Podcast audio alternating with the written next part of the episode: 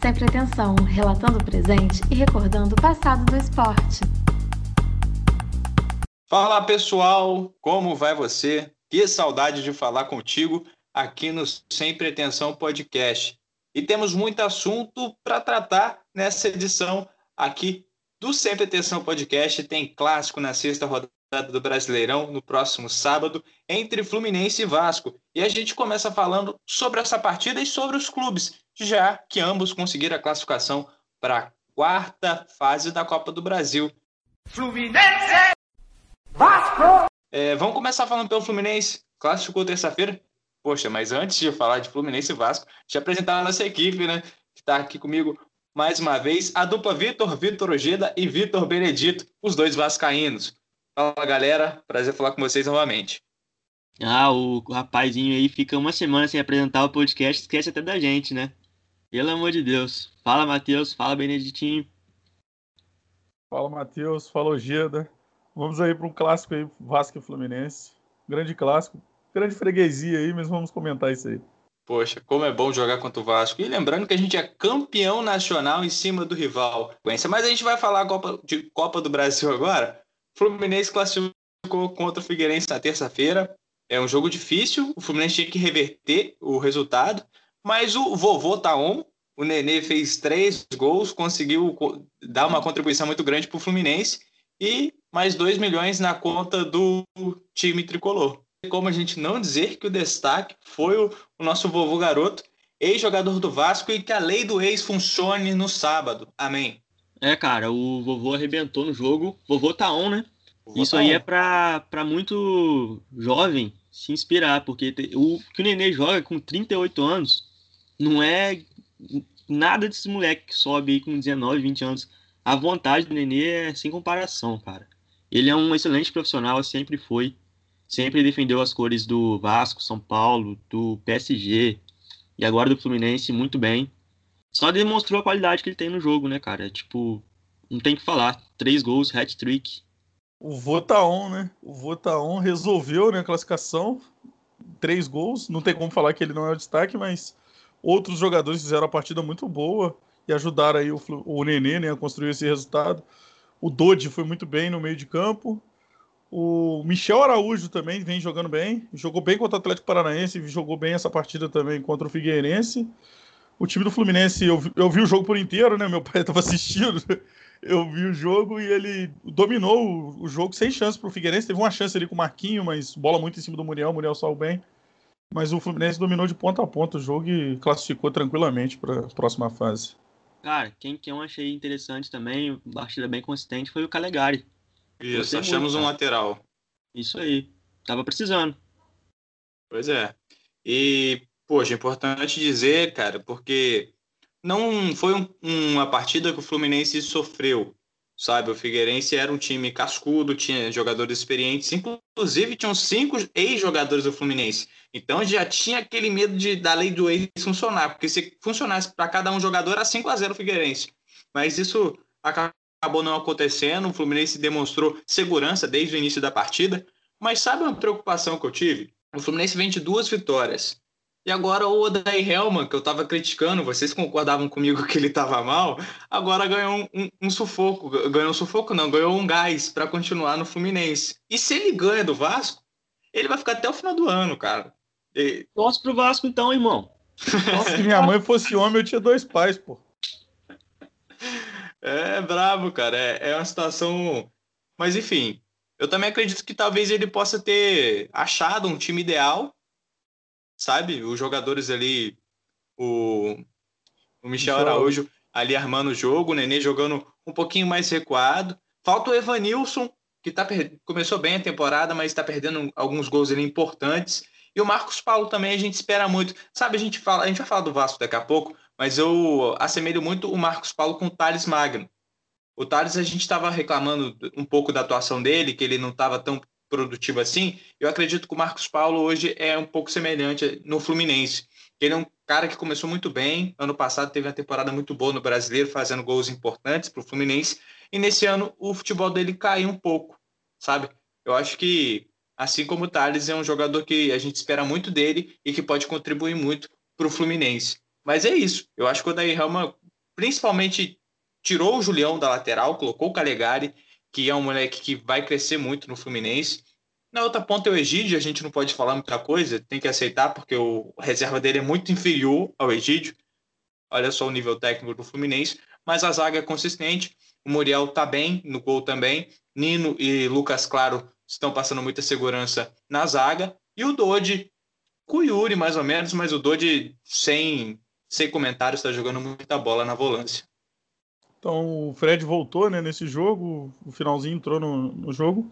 Espero que ele não tome o espaço ali no ataque e atrapalhe o Fluminense mais uma vez. Que contra o Palmeiras ele entrou com ele, o Evanilson pelo, pelo lado e com o Nenê o time, o ataque não conseguiu funcionar, o time ficou muito lento. Fred para mim tem que sempre vir do banco com o Evanilson titular.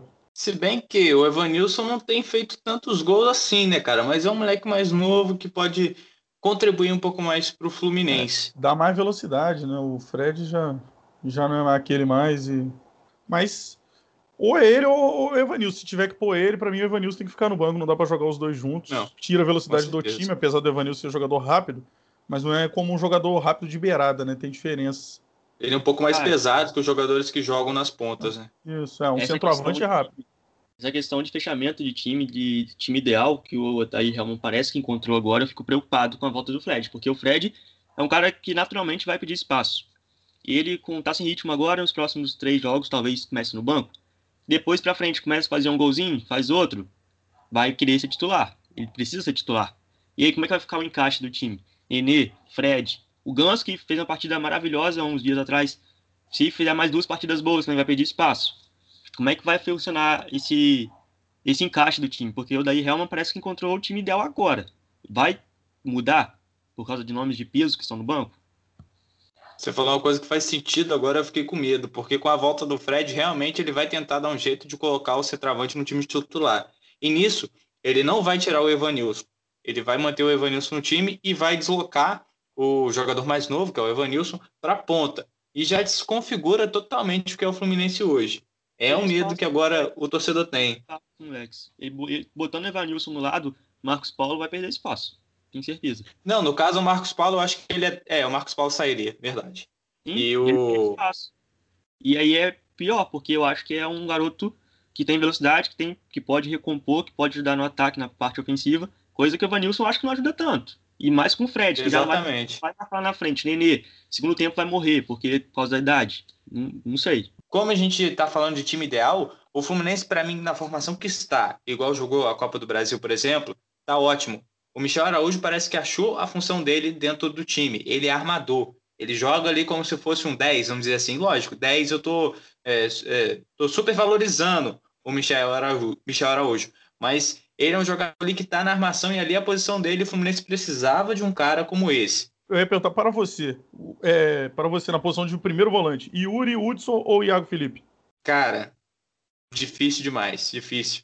Mas é, eu falei, eu reclamei muito do Hudson, mas eu sinto falta dele no time agora. Eu acho ele, ficou, que ele tá um tempo fora. Também. Porque com o Dodge. Também. Isso. Com o Dodge é mais novo. Então ele, junto com o Hudson, o Hudson consegue fazer uma transição com mais qualidade para o ataque. E o Dodge é, segura um pouco mais, defendendo. Eu acho que, apesar dos pesares que eu reclamava que ele era velho, que ele não tinha espaço no Fluminense, mas ele é melhor do que o, o Yuri e do Iago Felipe. Você acha que o Hudson vai render renderia como lateral, talvez? Não, não mesmo. Porque não? ele, justamente por causa da idade, né, cara? O lateral ele corre o tempo todo. E, e o Fluminense precisa de pessoas que. É, exatamente. O Fluminense precisa de gente lá na frente, que dê um apoio para os meio-campistas, para os atacantes. Coisa que o Egídio tenta fazer. O Calegari também está tentando fazer isso ao longo da, das partidas. Mas eu acho que lateral ele não renderia. Mas na volância eu acho que ele pode contribuir muito. O Fluminense tinha que trazer um lateral direito. Tem Sim, gente, precisa. Só com o Calegari que... não dá, Igor Julião não tem condições.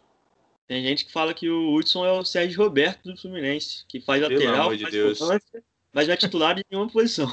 O Fluminense ganhou do Figueirense por 3 a 0 Eu até esperava um pouco mais de dificuldade, mas o time catarinense não ofereceu isso. Mas o Vasco teve uma noite muito mais emocionante, vamos dizer assim. Eu já estava cheio de piadas em relação ao Goiás, já tinha bastante coisa para sacanear vocês, mas o time do Ramon Menezes mostrou que consegue se superar, consegue passar pelas adversidades e a vitória contra o Goiás deu muito mais segurança para o time continuar a sua jornada no Brasileirão. Tá Explica aí por que, que eu tô rindo, gente. Explica é, aí, pelo amor de Deus, senão fica feio. Você tá rindo por quê, Matheus? Deu crise aí do nada? Tá vendo seus gatos passeando aí? Nada, pô. Que isso. O Vitor Benedito tava mostrando o Pomposudo, que era um cofrinho de, um, de uma agência bancária do nosso país, com a camisa do Vasco. Um bichinho muito feio, por sinal, mas eu achei graça, tô rindo aqui deles.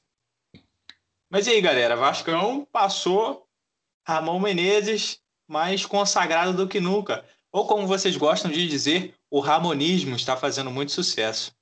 É, cara, mas eu fico preocupado, viu? Porque o Vasco ganhou, ganhou a partida de 2 a 1 ganhou nos pênaltis, mas eu vejo um time ainda muito, muito retrancado. Precisando da vitória, precisava de dois gols, passou o primeiro tempo inteiro lá atrás, não saiu. Foi finalizar depois dos 25 minutos, primeira finalização do time. Eu fico preocupado com isso, com esse, essa questão defensiva. É fato que o time defende muito bem. Ricardo Graça e Leandro Castan estão certinho ali, estão ajustados. O Henrique, defensivamente, não está comprometendo, está indo bem. O Pikachu voltou de lesão. É, fez uma partida discreta, podemos dizer até ruim. Mas estava voltando de lesão, é normal, vai precisar de ritmo de jogo. Mas, assim, venceu, passou o melhor, passou o maior. E agora vamos para frente. 2 milhões na, na, conta do Vasco, que vai ser muito importante para a questão financeira, vai pagar parte do, do salário do elenco, que é em torno, gira em torno de 4 milhões de reais, segundo os grandes veículos de comunicação, os grandes jornalistas. O Vasco conseguiu agora 2 milhões e vai ajudar bastante. O Ramonismo liberta os povos. Eu gostei da partida. Até meia hora assim, de jogo do primeiro tempo, o Vasco não estava conseguindo sair com a bola da defesa o, o Goiás estava apertando bem a saída de bola vascaína, mas o time se portou bem defensivamente, não correu risco assim com erro de saída de bola e o Goiás tendo chance de contra-atacar. O Pikachu, para mim, ao, ao, meu ver, foi o pior em campo, fez uma partida de razoável para ruim. Foi, ainda perdeu um pênalti, né? Mas eu tô contando só a partida dele, ele, ele a partida foi razoável para ruim, teve problemas na marcação ao, em alguns momentos ao Vitor Andrade, que caiu para aquele lado. O, mas em, em, geral o time foi muito bem. Henrique foi muito bem novamente. Castan Ricardo Graça não precisa nem falar. Fernando Miguel foi muito bem. Isso na partida, sem contar os pênaltis dele. E o Thales Magno, para mim, jogou bem. Saiu aos 15 minutos do segundo tempo, mas o, a entrada do Bruno César, o time sentiu um pouco a saída dele. Ele estava fazendo boas triangulações com o Benítez. O Benítez, aliás, que a partir de 30 minutos do primeiro tempo, assim, começou a dominar o meio de campo, ele e o Andrei ele caiu ali pelo lado esquerdo, achou a posição dele, o Goiás já não conseguiu jogar mais, o Vasco conseguiu dominar, e a partir daí, o segundo tempo também, o Vasco dominou o jogo, teve chance de ganhar no tempo normal, ele ganhou, né, com 2 a 1 teve chance de fazer mais um, 3 a 1 no tempo normal, com o Carlinhos, o, o Tadeu fez uma brilhante defesa, o Cano teve uma chance ali, e eu achei que ele tinha que ter tocado para o Parede, se eu não me engano, ele estava sozinho, mas tem crédito, e o, mas, enfim, teve chance. O Vinícius também teve uma chance, o Tadeu acabou tirando para mim também o Vinícius. Deveria ter tocado para o Cano atrás. Mas a partida em si foi muito boa do time do Ramon Menezes. O segundo tempo, então, foi completamente dominado pelo Vasco, com, com Goiás chegando em, em bolas fortuitas, assim, bolas jogadas na área e desvios, assim, que a confundiram a defesa do Vasco também. No final, o, o Rafael Moura teve uma finalização, o Castan bloqueou ela acabou desviando e saindo do Fernando Miguel, que foi a, maior, melhor chance de gol do Goiás. Nos pênaltis brilhou o Fernando Miguel, mas brilhou também os batedores do Vasco, apesar do Pikachu ter perdido o pênalti. Mas Bruno César bateu muito bem, que entrou no jogo para isso. O Germancano e o Benítez converteram as cobranças também. Não precisou do quinto, que ao meu ver é ser o Guilherme Parede. Eu não acho que o Vasco fez uma partida boa, não. Eu acho que o Goiás foi melhor. Eu acho que fez uma partida defensivamente consistente, muito bem. Eu achei uma partida equilibrada, isso que eu iria dizer. É, eu achei isso também. Só que o Vitor falou um negócio que é muito importante, né, cara? O time tá harmonizado. E quando o time tá harmonizado, o time tá encaixado, até gol faz o Henrique. Até o Henrique faz o gol. De desvio, desviou. Engraçado que eu tava vendo a transmissão na Globo, né? O Luiz Roberto falando. O Henrique tem 165 jogos pelo Vasco, queria o gol. Aí o Benítez tocou a bola para ele de novo, ele cruzou e saiu o gol. Então o Luiz é, mano, e o gol do Benítez também foi, foi um desvio, que encobriu o goleiro. É, então. Cara, o time tá harmonizado, oficial. O, eu falei, a partida foi equilibrada, mas o Vasco não correu risco. Por isso que eu falei, o Vasco dominou as ações e ficava com, a, com mais tempo com a bola. A posse de bola foi maior, foi 60 a 40 para o Vasco. Dominou as ações sem correr risco no segundo tempo. Fez o seu gol logo no início do segundo tempo, 2 a 1 que garantia, e ficou administrando. Na parte final ainda teve chances de fazer o terceiro. Ele teve mais próximo de fazer o terceiro. Mas o Fernando Miguel é, fez defesas importantes durante o jogo. durante o jogo. do Rafael Moura. E a outra foi um, a bola pegou na barriga do Rafael Moura, né? Desviou. Foi sem querer. O Rafael Moura nem tava vendo a bola. Cruzamento no escanteio. Passou por todo mundo, pega na barriga dele. O Fernando Miguel rebate para escanteio novamente. Mais uma boa atuação do goleiro do Vasco, né, cara? Que não sei se despertava em algum momento, despertou um pouco de desconfiança no torcedor, mas segue consolidando o espaço aí, assim como o Martin Silva tinha na eu torcida do Vasco. Eu confiei nele, nunca duvidei. Eu já, eu já ouvi questionamentos em relação ao Fernando Miguel, principalmente quando ele começou, quando o Martin Silva saiu e ele entrou, veio do Vitória. Porque a torcida gostava muito do Martin, né? Sim, então, mas eu via muita desconfiança no início. Mas e o jeito ele cons... que ele saiu, que o Martins saiu, né? Não foi culpa do Fernando Miguel, culpa da diretoria ali que foi, foi afastando ele, né? E a diretoria que trata muito mal os seus ídolos, né? Não, realmente, teve, teve sim. O, o Fernando Miguel já foi muito criticado. Muito, é, muito acho que é exagero, mas já teve, já teve questionamento, sim. Principalmente no início dele, mas eu nunca fiz parte. Eu acho ele um goleiro seguro.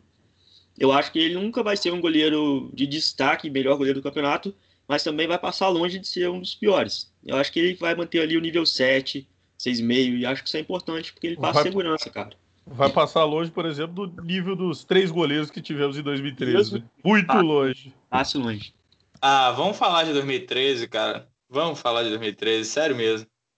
Porque a gente estava falando mais de Fluminense e Vasco, porque as equipes vão se enfrentar nessa sexta rodada do Brasileiro. A gente ia até fazer um, um raio-x, as 11 equipes, os 11 jogadores das equipes que entraram na, na, última partida, tanto Fluminense quanto Vasco. Mas, assim, a meu ver, não existe um, um jogador que sobressai, sabe? É, ali é mais equilibrado, por exemplo, Evanilson e, e Germancano, aí tudo bem.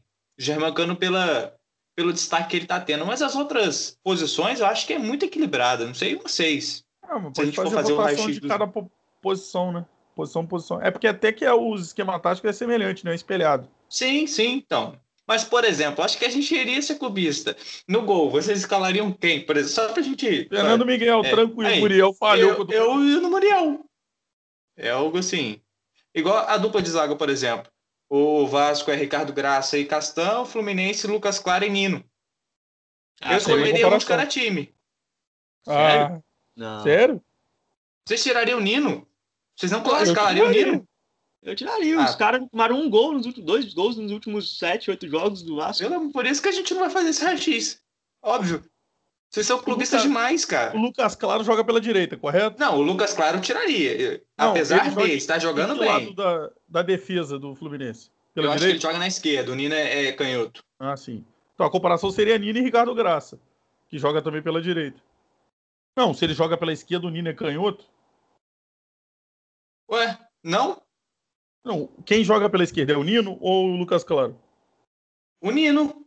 Ah, então a comparação do Lucas Claro seria com o Ricardo Graça que joga pelo lado direito. Sim, ué. Então, Ricardo Por isso que eu tô Graça falando que eu... ou Lucas Claro? Tô perguntando pra você. Ah, não, mas aí eu não, não, não me liguei nessa questão de esquerda ou direita. Escalaria não, os dois e foda-se. espelhado, pô. Comparação é ah. é Castão ou Nino. Castão muito na frente, filho. Isso. É, enfim. Ah, aí, você que tá sendo clubista, tá aqui, não, aqui. não, não tô, né? Daria uma briga boa lateral esquerda, tá? Henrique Gídio seria pau Com certeza seria mais equilibrada, cara. Mais equilibrada, com certeza. Ainda eu escalaria a defesa do Vasco. Tá jogando muito bem. Tá vendo? É por isso que eu não vou perguntar pra vocês. Filho, o Egídio é uma peneira, cara. O Pikachu é melhor que o Calegari aonde, meu filho? Fala pra mim. o Calegari jogou dois jogos. O Pikachu... É muito melhor que o Pikachu. O Luzes mais melhor do que o Pikachu. Vocês mesmos não querem o Pikachu mais jogando Vasco. O Pica... Fala um, um, lateral muito melhor do que o Pikachu. E não é. O Gilberto não era melhor que o Pikachu. Ah, pelo amor de Deus, mano. Ah, não, parei, parei. Porra, ah, você tá de sacanagem, cara. Não dá, cara. O Gilberto foi expulso do Vasco pro Pikachu ficar. Ele era reserva do Pikachu e do Madison, cara. Mas aí, é, cara, isso é absurdo que você tá falando. Tipo, tem que te prender que você falou um negócio desse. O Pikachu é melhor que o. Vou perguntar qualquer um na rua, Gilberto ou Pikachu? É, você perguntar na rua quem é Pikachu, o pessoal vai achar que você tá caçando Pokémon. Não que Ah, você vai. tá falando do Vasco. Tá Porra. bom. Calegari não é melhor que o Pikachu. E o Henrique, tudo bem, o Egídio podia ser melhor, mas ele melhorou bastante. Não, aí qualquer um Tá dos melhor. dois. tá melhor do que Egídio não. É, Ah, tá, na de- volância. o Andrei tá jogando muito, o Yuri não tem nem como comparar. Tá, mas o Dodge você vai falar que não tem lugar. O Dodge é melhor do que o Felipe Bastos. Eu tiro o Felipe Bastos, coloco o Dodge. Dodge joga na posição do Felipe Bastos, não joga? É, então, Joga. aham. Eu Não, jogo com o e Andrei e Dodge. Cara, é Dodge e Andrei. Tá, beleza. Armação. A gente coloca o Benítez do Vasco ali na, na armação. É, O Fluminense eu não sei se é o Nenê ou É o o, Araújo. Michel Araújo. eu acho que se fosse o Nenê, eu É mais o os dois. É mais os dois, mas vamos É, deixar então. o Nenê. Vamos deixar o Nenê com o Michel Araújo flutua mais pela ponta. Bota o Nenê Eu né, acho nessa. que é o contrário, o Nenê, Nenê fica mais pela ponta. Eu acho que o Benítez ainda fez poucos jogos aí pra falar que ele tá melhor que o Nenê. Não, não, melhor do que o Nenê ele não tá, mas pra mim o Nenê joga pela ponta direita. No esquema do, do, do Odaí. Mas os dois trocam muito, cara. É, Tá bom, vamos colocar o Benítez Michel também troca Araújo. o Magno, Coloca né? o Michel Araújo como, como meio campo. Porque, pra mim, também não tem uma comparação é, que um é melhor do que o outro. Os dois estão começando agora. O Michel Araújo tem mais tempo de clube, mas ele tá começando a jogar Ah, o agora no time tá- o titular. time.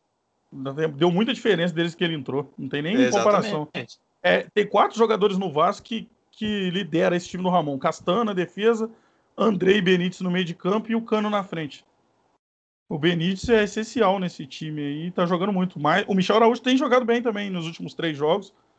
Jogou muito bem, mas o Benítez ainda tá um pouco melhor, na minha visão. E o Marcos Paulo e Thales Magno. Tá aí uma das mais equilibradas também, porque eu Mas falei eu- disso o antes. Thales Magno tem mais duas, talento. os Eu dois jogadores estão apagados nos, nos times. Ah, mas o- eu sou mais o Thales Magno. Eu não sei, cara. Ainda vou mais eu ou vou menos no Marcos Paulo. Eu vou no Eu Marcos não Paulo. sei. Finaliza Quantos gols tem? melhor. O Thales Magno tem dois gols na carreira.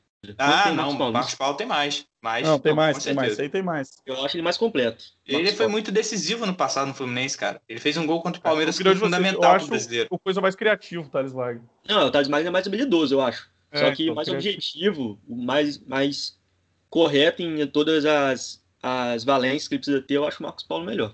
Mais constante. Beleza. Agora Nenê e Carlinhos, é isso? A outra ponta de Não, vocês? não, nem É, Vinícius. volante. Vinícius. Isso. Ah, acho que não tem... tem. nem discussão, né? Pula pro Ah, centroavante. O Nenê, com certeza, mas o Vinícius tem feito boas partidas, É, mas cara, o Nenê, tá com mal. certeza. Isso tá bem. Só que o Nenê é melhor. Ah, centroavante não tem nem discussão, né?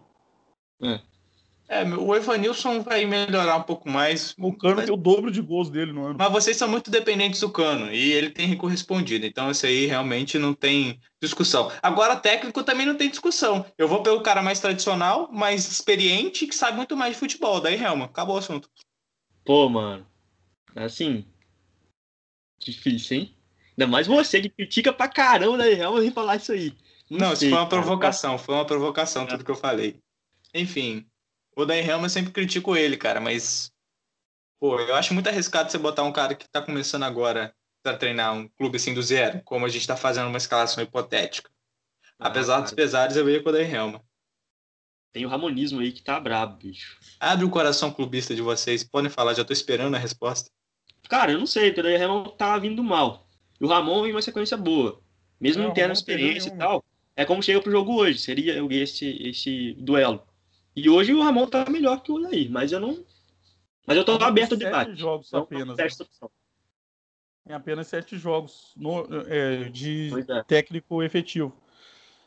Mas ele tem seis vitórias e um empate. Um empate contra o Grêmio. Esse que é o porém. É, eu tô deixaria em aberto. Deixaria em É. aberto esse aí. Ah, eu te- pô, botaria o Odaí sim pelos sete jogos, apenas sete jogos que ele tá. Entendeu? Mas enfim, escalamos aí muitas divergências, muito clubismo aí. Que- Clubismo não-. Não dá, não dá, meu amigo ouvinte, ouvir que o Pikachu é melhor que o Calegari, que tá um moleque que tá voando agora. O ouvinte vai falar pra você. Você Não é dá, maluco. não dá. Você, é Não o dá. que você falou do Odaí, cara, agora. Pikachu tem anos de experiência. O Calegari fez três partidas. Mas uma parada é você comandar o time dar ordens, outra é você correr e jogar bola. Mas o Ramon deu ordem e o time tá funcionando. Se for por esse lado, Tá bom, mas a gente tem uma divergência É. aí nessa, nessa questão. eu escalaria a defesa vascaína, com o goleiro, com os laterais, com tudo. Aí. Por isso que não dá pra discutir. O Vascaíno, Vascaíno é igual flamenguista, cara. Não, não tem jeito. Tem como Aqui. o time vem bem, tomou um gol no campeonato. Mas não dá pra discordar que é uma, uma, é uma análise muito equilibrada. Como eu disse, É. na, cer- no, Henrique, com certeza, tem que escolher é, então, e na, só momento, no. Só os atacantes ali que a gente tem o consenso de que o Germancano era atualmente é o melhor na posição. Mas uma, uma outra comparação que a gente teria muitas dúvidas seria em relação à escalação de 2013. Vamos fazer Não, essa aqui, análise, cara. Vamos fazer essa análise. Andrei e, e, e não, Yuri, né?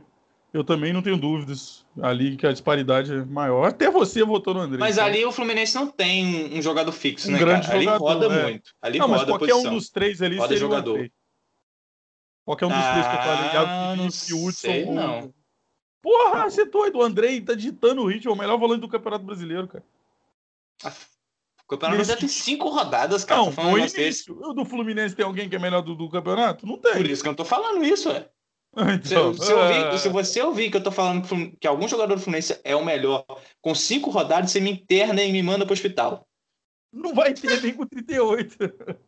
Mas vamos ver quem vai ficar no na frente na tabela do brasileiro. Valendo uma caixa de cerveja, eu posso com você aqui. Nossa, vou apostar duas, filho. Eu, não tenho dúvida disso. Vai brigar pra não cair de novo. Então, tá Mas bom. enfim, Quem vai, não, que, vai, que não vai ficar lá em cima, não vai. Mas que pode terminar na frente do Fluminense, eu acho que pode. Vamos ver, vamos ver. Aqui, 2013 foi um ano muito ruim para os dois times. Na tabela, ambos caíram para a segunda divisão, mas aí teve aquela divergência da portuguesa. Espero não ouvir um comentário clubista a respeito disso, mas aí a portuguesa acaba jogando a Série B no lugar do Fluminense. E mas os dois times eram muito sei, ruins. E para o Fluminense era pior ainda, né, cara? Porque era o atual campeão brasileiro e caiu no ano seguinte. Vamos fazer essa análise aí do- desses times, cara? Posso começar falando pelo Fluminense aqui? A escalação da, da última partida daquele campeonato, o Fluminense jogou contra o Bahia. Diego Cavalieri no gol, Igor Julião na lateral, Gunho e Leandro Eusébio fizeram a dupla de zaga e o Elton Silva na outra ponta. Edinho, Jean e Wagner fizeram ali o meio-campo, Wagner jogando um pouco mais na frente. E, lá, e no campo de ataque, o Biro Biro, Rafael Sobes e Kennedy, três atacantes. O técnico foi, era o Dorival Júnior, olha só que coisa curiosa. Fala no Vasco aí, a, a escalação do Vasco aquele dia. Cara, o Vasco veio, foi a campo contra o Atlético Paranaense pela última rodada do Campeonato Brasileiro de 2013, com Alexandro, Alessandro no gol, lateral direita Fagner, dupla de zaga Renato Silva e Cris. Na lateral esquerda, Yotun, mito Yotun. Na volância, Wendel e Abuda. E aberto pelo lado, Pedro Ken e Marlone. Ataque com Thales Magno, Thales Magno, Thales, o falecido Thales e Edmilson. O técnico era Dilson Batista. Não Não, querendo ser clubista, mas eu não esse é tiro ninguém do Fluminense, cara. Não tiro Não, ninguém. Não, Eu, Vasco troco- tem eu boto o Fagner na lateral, É. pô. Fagner é o Igor Julião, Fagner. É, isso, isso, isso. Beleza. É. isso que eu ia falar. Na defesa. Não, o Elton Silva também. O Yotun, de Não, repente, o é Elton pior, Silva. Yotun é pior. Eu o Yotun tem Copa do Mundo. É, e Yotun joga Copa do De Mundo. meia, né? De volante, não de lateral. Mas jogou Copa do Jogou na Mundo. lateral Trauco esse Flamengo na, na seleção do Peru. É verdade, verdade. Eu vou. Mas- No gol não precisa nem comentar, né? Não. No gol. Na linha, na linha de defesa, eu fico só com o Fagner do Vasco e os outros três do Fluminense. Eu não sei. Na hein, pô, volância ali. Biro, Biro, Biro ou Marlone, eu fui na dúvida, hein? É, não, quem que era o volante? Mas o, o Marrone, o Birubiru jogou de atacante, mas aí, como o Fluminense jogou só com o armador, a gente pode recuar o Birubiru um pouquinho mais. Hein? Na, na volância, Edinho e Jean. Porra, o Jean, o Jean mantém, pô. E- e- Jean, do. Vasco. Agora o Edinho, E do Vasco, era o Abuda e. Wendel Abuda e Wendel, os dois do Fluminense. os dois do Fluminense. também, também acho. Tá, Wagner Birubiru. Wagner, eu acho que sem comparação, né? O Birubiru, Eu não que eu- sei. Eu ia com o Marlone. Esse ano ele jogou bem. É, Marlone no lugar do Birubiru. É.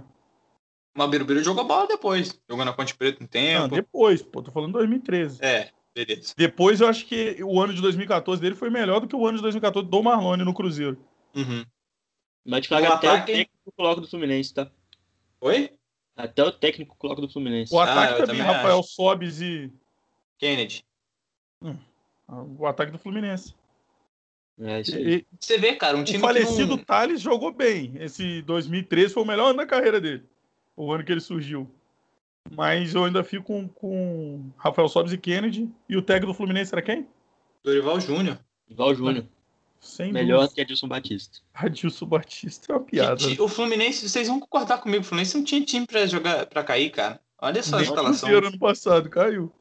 Pois é. E desses jogadores do Vasco, cara, vocês sentem saudade de algum deles? Acho que o Fagner, Fagner teve uma boa passagem, né? Só Vasco isso. em 2011. ah, ele chegou em 2009, né? Não, ele chegou em 2010. Né, 2009, para a Série B em 2009. Série B pro Vasco. É, 2009, 2010, 2011, ele ficou e saiu em 2012, voltou em 2013. Acho que foi um jogador que teve uma identificação naquele período ali. Terminou esse jogo como capitão, né? Essa temporada como capitão e ele, eu acho que é um jogador que faria falta sim no Vasco, fez falta depois. Eu acho que não veio ninguém melhor do que ele. Tem o Marlone? Tentar, Não, não. sei lá, uma retomada na carreira? Não, não, não, pelos passos dele e da maneira que ele saiu, ele fechou uma porta em São Januário. Tá certo, então. Bom, Fluminense e Vasco vão se enfrentar agora. Um jogo muito, muito esperado por mim, porque eu acho que o Fluminense tem, vem de duas vitórias, vem de um espírito novo. O Vasco ainda não perdeu no comando do Ramon Menezes, né? Se eu não me engano. São seis vitórias e um empate. Se você estiver errado, vocês podem me corrigir. Isso. E eu acho que vai ser uma partida bastante equilibrada amanhã lá no Maracanã e queria saber o palpite sensato de vocês. Sensato. Com, sensa, com essa sensa 6 que você Sensatez. disse aí, é, que você diz isso aí, é, falando bem do Fluminense? Isso aí que é Não, não, não. Bota tudo na balança. Lembrar que o Fluminense joga em casa. Lembrar que o Fluminense tem o Nenê, lei do ex. Enfim. Ah, então beleza, então 2x0 Vasco. Fala aí, Beneditinho, seu, seu placar aí. 1x0 Trembala. Gol de Germancano. Tô até com, com champanhe já pra comemorar aqui, ó. Porra, eu tenho do Flusão lá também. Tô até com champanhe pra comemorar. Não, mentira, mas sendo sensato, eu acho que o 1x0 Vasco. O time tá bem consistente defensivamente. Acho que vai ser um jogo bem equilibrado, mas uma bolinha ali de Germancano vai fazer um golzinho. O delírio dos tricolores. Para mim, 3x1 Fluminense. Pode, pode me Isso é o cobrar palpite depois. clubista, tá vendo? Não, não, não, não. Consistente, baseado em fatos. Acho que o Vasco vai entrar um pouco mais desgastado da Copa do Brasil. Passou por uma disputa de pênaltis. O Fluminense jogou em casa, não, não viajou. Enfim. Claro que na sensatez e baseado em fatos. Esse Lembra comentário. que você está me devendo 3 litrão e apostou mais 3 nesse jogo, tá? Só lembrando Beleza. aqui o Vitor Hugo como testemunha. Não, mas a aposta paga, você vai ver só. Nenê vai deitar. Tô vendo que eu vou ter 6 Vai litrões dos... cara. Agora, deixa eu falar uma coisa. Se o Odair Helma, se o Odair Helma entrar com o Fred e Evanilson, o meu palpite tá descartado. Aí muda as coisas. Aí não, não é o que eu tô imaginando que seja. Se ele entrar com a escalação da Copa do Brasil, filho, é sucesso. 3x1 e baile. Agora, se o Fred entrar com o Evanilson ali, as coisas não vão ser tão como eu esperava. O Fred que nunca mais jogou bola depois do Rodrigo, do Vasco. Que isso, cara. O É, Rodrigo, aquele dia não- o Rodrigo traumatizou mesmo, foi o Guerreiro. o Guerreiro era um cara traumatizado no Flamengo, sério. Aí depois que ele saiu, tudo bem. Na seleção do Peru era outra coisa, mas no Flamengo ele era- ficou um cara traumatizado. Nossa, mas ó, isso aí é um reflexo do, do Vasco, né, cara? Dos anos anteriores. Rodrigo jogando de zagueiro. Pelo amor de Deus. E era bom. Mas é E era bom zagueiro. bom. Bom, zagueiro firme. É. Fez uma dupla Sim. boa com o Luan. É, o Luan, tudo bem. Você jogando Palmeiras e tal, né? Rodrigo, não sei. Acho que poderia ter alguém, alguém melhor, assim, jogando no Vasco, mas enfim. O Castanho é melhor do que ele. Opinião. E o Leandro Eusébio? Mas o Leandro Eusébio, ele é campeão brasileiro, né? O Rodrigo Desculpa aí, também. acho que. O Rodrigo também. Também. No pelo São Vasco? Paulo. No Pelo Vasco? São Paulo. Então pronto, Não, filho. Mas a gente você tá falou. comparando carreira? É, É. Não, não, não, não, não. Não é Tecnicamente, isso, o não. Rodrigo é bem melhor que o Leandro Eusébio. Não tem nem. muito melhor. Muito É. melhor. Olha lá, ele quer discutir isso ainda, cara. Ele Enfim. não aceita, cara. A Ele- gente já até avançou um pouco mais na discussão. Eu não, não vou, não vou questionar Leandro Eusébio esse com o Rodrigo, né? Leandro Eusébio é bicampeão brasileiro, né? Meu amigo ouvinte, eu tenho certeza que você tá comigo nessa. Mas enfim, eu tô falando com dois vascaínos, até me sinto um pouco excluído nessa discussão, porque quando a gente fala de clássico, o clubismo não tem como, eles não escondem o clubismo. Mas enfim. Fala então qual é a sua principal lembrança do clássico do estádio. Pergunta lá quem é Eu vou fazer essa enquete no Instagram. Faz, faz essa enquete. Eu, faz essa enquete no Instagram e faz Pikachu Calegari também pra você ver. Vou fazer, vou fazer. Pikachu, Calegari, Eusébio e Rodrigo. Vou fazer. E aqui, conta pra gente qual é a sua lembrança de clássico no Maracanã que você foi assistir. Não, não tem necessidade. Aqui, só tava falando que. Eu queria saber suas lembranças, cara, num clássico Fluminense Vasco. Não, já falei Fluminense. Um que você assistiu uma vitória do Fluminense. Então, eu lembro estreia do Ronaldinho, para ser breve, né? Estreia do Ronaldinho, Ronaldinho apresentado no Maracanã, lotado, só torcedor do Fluminense. Do outro lado não tinha ninguém. Aí, infelizmente, o Fluminense acabou perdendo com o gol do John Clay, um gol espírita ali, que ele chutou, fez uma curva ali. O Diego Cavalieri, com aquele bracinho de tartaruga dele, não pegou a bola. Mas aí, John Clay fez a festa dos Vascaínos naquele dia. Um gol do Andrezinho, vamos ser justos, com assistência do Herrera. É, é verdade, é verdade. Mas depois daquele campeonato, o que aconteceu? Me lembrem aí, me recordem. Você matou a portuguesa, cara, em 2013. Não, uh, uh, esse, esse jogo aqui foi em 2015. 15. O que, que aconteceu no final de 2015? É, a gente disputou mais uma Série B, mas uh, vou passar um dado Obrigado. aqui para você, que eu tô aqui no celular. É. Nos últimos 11 jogos, o Fluminense venceu um jogo contra o Vasco no Campeonato Carioca desse ano, quando o Abel Braga era o técnico. É, é indiscutível. O Vasco tá entalado na garganta ainda da galera, mas. O Abel isso... Braga é um limbo, assim, que veio todo mundo ganhando. Parecia que nem era um, time, foi um, um espaço, assim. Um... Delírio coletivo, cara. Foi um delírio é. coletivo. Todo mundo mais estava aí. Não, tava Goiás, ali. a gente só passou pelos pênaltis por causa do Abel Braga. Verdade. Sério? Verdade. Porque se Verdade. fosse 0 a 0 aqui, já tinha passado. Se põe lá o, o, o massagista para ser o técnico, seria 0 a 0 Que pecado falar isso do Abel Braga, campeão mundial, brasileiro, enfim, um histórico aí enorme de títulos.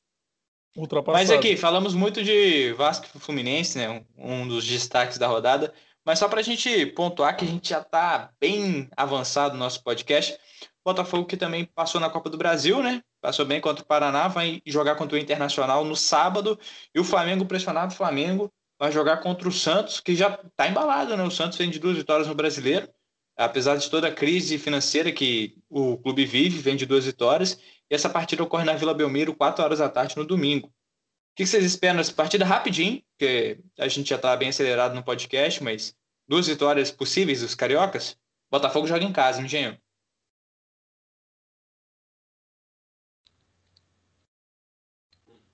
Olha, essa partida do Flamengo, acho bem complicado pelo, pelo futebol que o time vem apresentando. E na Vila Belmiro, o Flamengo não tem um histórico muito bom. Ano passado, já campeão, foi lá e tomou 4x0, né? Mas o, não tem um histórico muito bom na Vila. O Santos melhorou um pouco com o Cuca. Perdeu o último jogo pro Palmeiras, né? De 2x1, mas eu acredito que vitória vai ser difícil na Vila. Um empate ali, o Flamengo pode sair satisfeito que eu acho que vai ser um jogo bem complicado. No bolão que eu, que eu participo, eu botei 2x1 um Santos. É a partida que o Isla é, começa jogando pelo Flamengo, né? Primeira partida do lateral chileno pelo Rubro Negro. Cara, assim, eu não espero vitória nem de Flamengo nem de Botafogo. Eu acho que o Botafogo vai receber uma, uma partida cascuda aqui no Rio de Janeiro contra o Internacional. É líder, é né? Do campeonato. É, líder bem balado, o Thiago Galhardo jogando muito. E o Flamengo, cara, vai na Vila. Vila Belmiro é sempre difícil enfrentar o Santos. E o Flamengo já não está numa boa fase, desconfiança do treinador, desconfiança da torcida com relação ao time. Eu espero pelo menos um empate para esses dois jogos, acho que estaria de um bom tamanho já. Acho que o Paulo Torre vai buscar um jogo bem parecido com o que ele fez com o Atlético Mineiro. Botafogo contra o Inter, o Inter favorito no jogo. Mas o Botafogo acho que ainda tem. Acho que o Botafogo tem mais chance de vitória que o Flamengo, incrivelmente. E o Botafogo vai enfrentar o líder. O Flamengo não tá me passando essa confiança nesse início de campeonato com o Domenech. É, vamos ver, né? O Domenech Torrent tá muito pressionado por vitórias no Rubro Negro. Mas então, pessoal, é isso. Amanhã tem clássico, Fluminense Vasco. Vença o melhor, que vença o Fluminense, lógico. Amanhã também tem jogo do Botafogo. O Botafogo enfrenta o líder, como a gente disse anteriormente. e o Flamengo vai jogar contra o Santos no domingo.